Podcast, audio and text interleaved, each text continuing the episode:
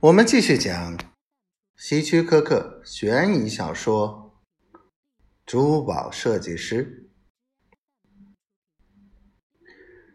安娜将箱子放在桌子上，迪克从衬衫下掏出一把钥匙，打开皮箱，掀开盖子，亮出一个可以移动的天鹅绒板，上面挂着一条镶有一颗大绿宝石的项链。这是我目前正在做的项链，是一条有特别价值的英国货。我将它留在保险箱里。你们满意了吗？安娜看着亨利太太，这很合理。亨利太太，你说呢？是的，我想是的。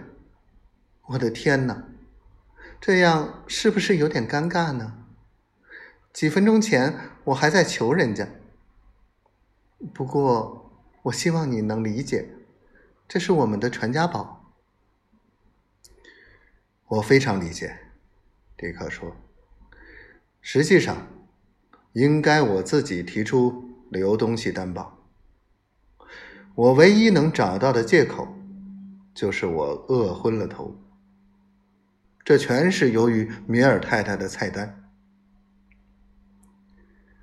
他取下那只天鹅绒板上的项链，小心的用一块布包起来，递给安娜，然后放下箱子的盖，啪的一声关上。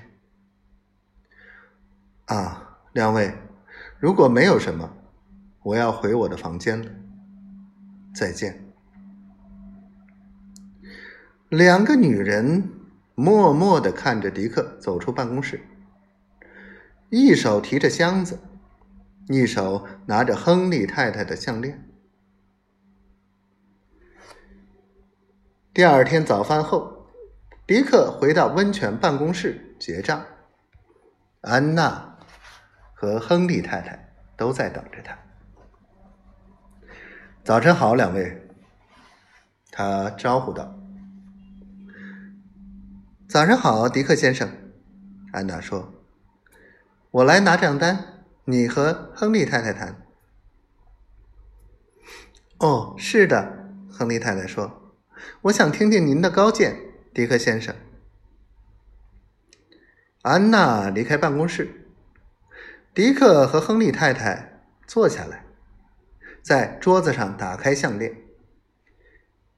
亨利太太，我要说，这是我见过的珠宝中最有创意的好珠宝之一。